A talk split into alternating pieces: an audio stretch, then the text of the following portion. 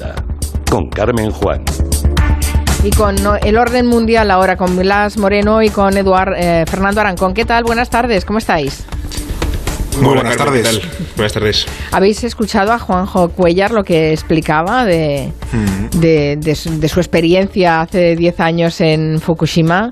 Él filmándolo todo. De hecho, buena parte de las imágenes que todos tenemos en la, en la cabeza son justamente eh, de, las que él filmó y las que enviaron él y Almudena Ariza desde allá. Bueno, vamos con esta sección eh, que dedicamos al orden mundial. Hablaremos de Fukushima también, porque cae seguro, pero también de Lula da Silva, de Burcas, bueno, yo que sé, de un montón de cosas. Y también tenemos la pregunta de la semana. Vamos a hacerla lo primero de todo para que nuestros oyentes puedan votar a través de Twitter. Efectivamente, pues como esta, esta semana ha sido el 8M, vamos a hacer una pregunta relacionada con la igualdad a la rusa. A ver, los oyentes que estén atentos, ¿cuál de estas profesiones no pueden hacer las mujeres en Rusia? ¿Manejar excavadoras, conducir el metro o ser tripulantes de barco? Una de ellas no la pueden hacer las mujeres en Rusia. Pues que adivinen cuál. Vaya. Yo que pensaba que las mujeres rusas podían hacerlo todo. De todo. de todo. Por A ver, claro. O sea, no a les ver, dejan hacerlas. Vamos, va- Claro. Exacto, vamos a diferenciar. O sea, ellas poder pueden hacerlo todo, pero el gobierno no les deja, deja, no les deja. Así que también tiene, tiene su miga ¿eh? el tema. Bueno, bueno. Vayan contestando a la encuesta, la tenemos ya colgada en Twitter y antes de acabar la sección la resolveremos. Hemos recordado nada hace un momento con Goyo y con Juan Macuellar ese accidente en la central nuclear japonesa de Fukushima. Creo que también vosotros habéis recibido una pregunta de un oyente. Hola, me Eso llamo Pablo, soy seguidor del programa y he leído recientemente que se cumplen este año 10 años de la catástrofe de Fukushima en Japón. Y mi pregunta sería, eh, pues cómo está cómo está el país ahora mismo, si ya se ha recuperado de la catástrofe. Muchas gracias y un saludo. ¿Y cómo está el país? Bueno, ya lo comentabais antes con Goyo ¿no? y con Juan Macuellar, que aún quedan muchas cosas por arreglar en Fukushima. Para nada se ha, se ha acabado, digamos, de, todo, de sentar todo. ¿no? Para empezar, lo más, eh, quizá lo más grave por lo humano es que todavía quedan 2.500 desaparecidos, eh, personas que, murieron y que no se sabe dónde están, y aún se siguen encontrando cadáveres todavía. Hace unos días, eh, el último de ellos, de una mujer de 60 años, que de repente ha aparecido, ¿no? que el mar la, la ha devuelto a, a tierra. ¿no? Luego está el tema de los evacuados, que también, como decía Goyo antes, quedan... miles de personas todavía por volver a sus casas porque hay una zona pequeña que, que aún es peligrosa y además hay mucha gente que aunque la zona ya no sea peligrosa tampoco quieren volver con lo cual bueno pues ahí hay unas 36.000 personas que aún no han vuelto a su casa ¿no? por supuesto la gente que volvió y la gente que aún no ha vuelto aún arrastra muchísimas secuelas psicológicas y además por si fuera poco la ayuda estatal a los evacuados ya se agotó hace tiempo con lo cual tampoco tienen eh, ayuda en ese sentido ¿no? a nivel económico la economía también está muy tocada las empresas solamente han empezado a volver ahora por ejemplo y la pesca que era también muy importante en esa zona era, era famosa en Japón por su buen marisco, pues evidentemente solamente ahora ha empezado a recuperarse, ¿no? Y el tema seg- seguramente más gordo, eh, Carmen, es el tema de los residuos y la central nuclear que todavía sigue dañada, ¿no? Se han tenido que retirar, como decía también Goyo antes, millones de metros cuadrados de, suelo, digamos, de, capa superficial porque estaba contaminada y ahora mismo no saben qué hacer con esos residuos que se guardan en bolsas eh, pero aún no tienen, digamos, una solución definitiva. Y lo mismo pasa también con el agua contaminada que hay en, en el reactor y el propio reactor que hay que, hay que desmantelarlo y se estima que tardarán por lo menos 30 años más en hacerlo como mínimo, ¿no?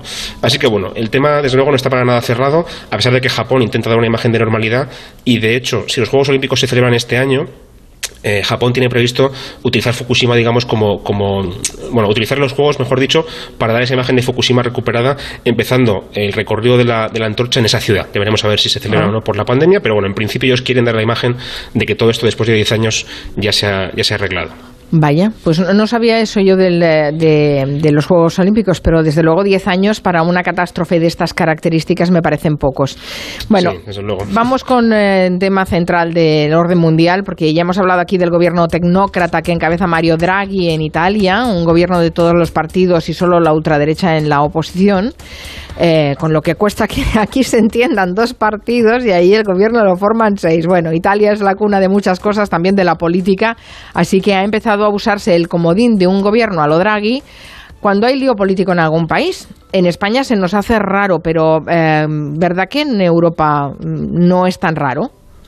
Sí, de hecho le estaba mirando, digo, a ver cuántos países tienen una, una, coalición, ¿no? Pues de los 27 gobiernos que componen ahora mismo la Unión Europea, solo en cinco países se gobierna en solitario.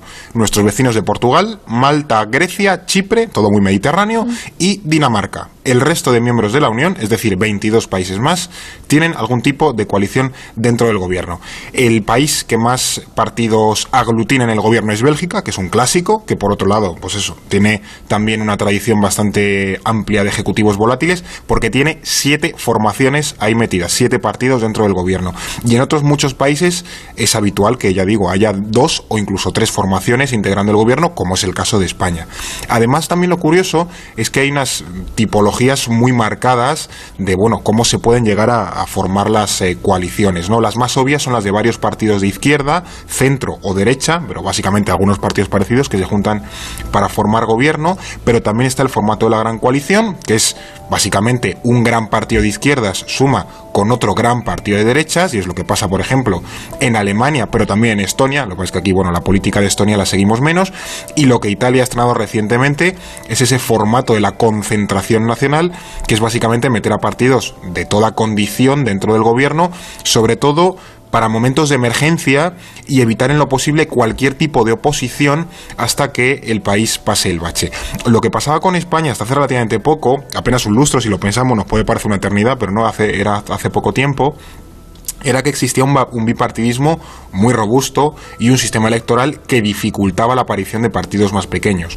Además hay que tener en cuenta que mientras en otros países de Europa las diferencias electorales suelen venir todavía desde lo ideológico, es decir, que hay un partido liberal, uno verde, uno pirata, el comunista, que siempre están por ahí, en España esa ruptura se ha ido ya digo, en forma reciente menos, pero eh, de forma tradicional hacia lo territorial, teniendo, pues eso, como ya sabemos, mucho partido nacionalista o autonomista, que en sus respectivos territorios sí tenían peso, pero a escala nacional era menor y solo hacían posible la mayoría parlamentaria, porque evidentemente tampoco entraba dentro de los intereses formar parte del gobierno nacional. Nunca hubiésemos, nos, sonaría raro ver, por ejemplo, al PNV o a la antigua Convergencia o a la Esquerra dentro del gobierno nacional, ¿no? Pero ellos sí que facilitan las, las mayorías parlamentarias. Por los datos que estás dando, Fernando, me parece que las coaliciones han llegado para quedarse, que esto de los, de los bipartidismos está ya un poco de capa caída, ¿no? Bueno, y, más con Draghi todavía, que hay muchos países donde se han mirado con envidia lo que pasa en Italia, porque además este señor es un señor muy reconocido, eh, que fue en su momento presidente y director del Banco Central Europeo, y además, como decía Fernando, ha llegado en plena crisis económica y sanitaria un poco a salvar la situación en Italia, ¿no? en este país tan convulso. De hecho, hace unos pocos días, aquí en España, Manuel Valls propuso esta opción del gobierno a la Draghi como salida de la crisis en Cataluña. El ejemplo Draghi. No sé si hay un Draghi catalán, pero la idea de un gobierno de concentración con un calendario máximo de dos años, con un pacto en el gobierno o fuera del gobierno de todos los partidos excluidos Vox y eh, eh, la CUP eh, para ganar a la pandemia,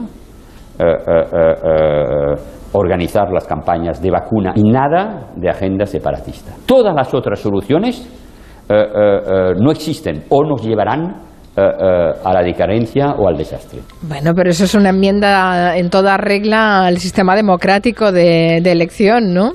Totalmente, pero bueno, y además tampoco creo que la propuesta de Valls vaya a prosperar, porque nadie le ha hecho mucho caso a este hombre. No. no, se, no se lo hacen últimamente tampoco. Pero bueno, es verdad que es un signo, es una, es una. ilustra mucho cómo la llegada de Draghi ha inspirado a muchos políticos en otros países a pedir o a proponer esto, aunque luego a lo mejor no salga, ¿no? Eh, y no tiene por qué ser un gobierno tecnócrata necesariamente, tiene que simplemente con que sea una coalición grande, como decía antes Fernando, porque son muy frecuentes. De hecho, parece que va a seguir siendo así por ejemplo, Alemania, que llevamos muchos años de gran coalición, es probable que cuando se vaya Merkel eh, a finales de año haya elecciones allí. Lo más normal sería que también hubiera una coalición nueva, ya sea de Partido Conservador con, con Socialdemócratas o a lo mejor con los verdes o los liberales. ¿no? Esto va a seguir pasando.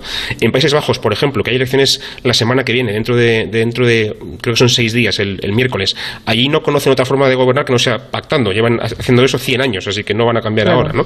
Y de hecho, yo creo que es hasta normal y saludable, porque los gobiernos de coalición suelen, por lo general, aunque en España hemos visto Isto algún lío relacionado con esto estos últimos días, suelen ser más dialogantes, más estables, eh, hay más consenso y además también hay más vigilancia contra la corrupción porque se vigilan unos, a otros, ¿no? Digamos. Así que en cierto sentido es casi bueno que. Lo que, pasa es que una cosa es un gobierno de coalición y otra cosa es escoger a un señor que no se ha presentado con ninguna lista electoral solo por sus credenciales empresariales o económicas, ponerlo ahí y decir a todos los partidos que le den apoyo, que es lo que ha pasado con Draghi. Pero bueno, en fin, eh, seguiremos hablando del tema. Vamos con otras noticias muy interesantes porque he visto ya que en Brasil Lula da Silva ha visto anuladas las condenas que le mantenían en la cárcel y bueno, ha salido como miura contra el actual presidente Bolsonaro. Ahí va a haber rivalidad importante. Sí, de hecho, como mencionabas, eh, ha sido un juez del Tribunal Supremo de Brasil quien ha anulado las condenas que había sobre el expresidente Lula da Silva. ¿Quiere decir esto que es inocente? No esto es una cuestión de procedimiento, no tanto de la inocencia o de la culpabilidad de Lula da Silva. Lo que considera el juez es que el expresidente no debió haber sido juzgado en el estado de Paraná y tenía que haberse hecho en un tribunal federal. Así que lo que hace es resetear el proceso y devolver todo a la casilla de salida. Pero para eso hay que anular las condenas, evidentemente. La cuestión es que dos de las condenas que pesaban sobre Lula da Silva y le, impedían eh, presentarse a las elecciones porque le inhabilitaban políticamente. Así que ahora, al no estar condenado, vuelve a recuperar esos derechos. Y lo que se da por sentado es que eso hará que el año que viene se enfrente a Jair Bolsonaro, como has eh, mencionado en las presidenciales. De hecho, esa era la intención en 2018, pero como decía, Lula no se pudo presentar y en su lugar fue eh, Fernando Haddad, que no consiguió gran cosa, ¿no? porque evidentemente no, no tenía el mismo perfil. Además, esta corrección procesal solo refuerza la teoría que tiene bastantes fundamentos por investigaciones como las que ha hecho la revista The Intercept, de que las eh, acusaciones contra Lula no tenían demasiado fundamento y que todo era una operación política para sacar al, al expresidente de circulación y básicamente inhabilitarle políticamente por la vía judicial a través del juez Sergio Sergio Moro, que en su momento fue visto como una especie de Elliot Ness de la corrupción brasileña, pero que ha acabado enfangado con el resto De, buena parte el corrupto era él también, ¿no? Efectivamente. Sí, bueno, en Suiza ya saben que cada dos por tres hacen eh, referéndums sobre muchas cosas, les gusta preguntar a sus ciudadanos, y este domingo eh, hicieron un referéndum sobre el uso del burka y el niqab. Eh, preguntaban si había que prohibirlo o no había que prohibirlo y la resolución, bueno, la, el resultado de ese referéndum ha sido que sí, que hay que prohibirlo. Sí, y además ha sido muy polémico porque el referéndum lo ha impulsado la extrema derecha con el rechazo total del gobierno y también del resto de partidos del país, ¿no? Y además es muy polémico también porque Suiza no tiene un problema con este, con este asunto. Por lo que dice la Universidad de, Lucerna, una universidad suiza, el país tiene una población de 8,5 millones de habitantes, de los cuales un 5%, 400.000, son musulmanes, y de esos solamente se, se, estima que hay 30 mujeres en el país que lleven niqab y ninguna que use burka. O sea, realmente esto no es un problema extendido, ¿no? Las pocas que se pueden ver por la calle son sobre todo turistas del Golfo Pérsico que vienen allí de viaje, ¿no? Básicamente. En cualquier caso, es una medida que cada vez se siente más por Europa. Ya lo empezó haciendo Francia hace unos años y también está, por ejemplo, en Bélgica, Países Bajos, Dinamarca o Austria. ¿no? Así que, bueno, eh, en cualquier caso, ya digo, esta medida se, se, se siente mucho por el, por el continente. Bueno, la ultraderecha en Suiza ya hizo una campaña hablando de los minaretes y no querías que en tu país se vieran minaretes, ¿no? con las imágenes de, de iglesias islámicas. O sea que eh, ya hace tiempo ¿eh? que, que lo tienen ahí muy presente. Em, muy rápido porque comentamos la semana pasada qué pasaba con los aranceles de algunos productos eh, españoles, el vino y el aceite. Decíamos que bueno, Biden tenía ahora otros problemas, pero, pero en una frase podemos decir que, que bueno, que van las cosas bien, ¿no? Sí, creo que más creo que dije a raíz de la pregunta de un oyente que, no iba a ser una prioridad en la política de Biden, hizo un poco como Fernando Simón de serán solo uno o dos casos, así que me tengo que tragar la bola de cristal.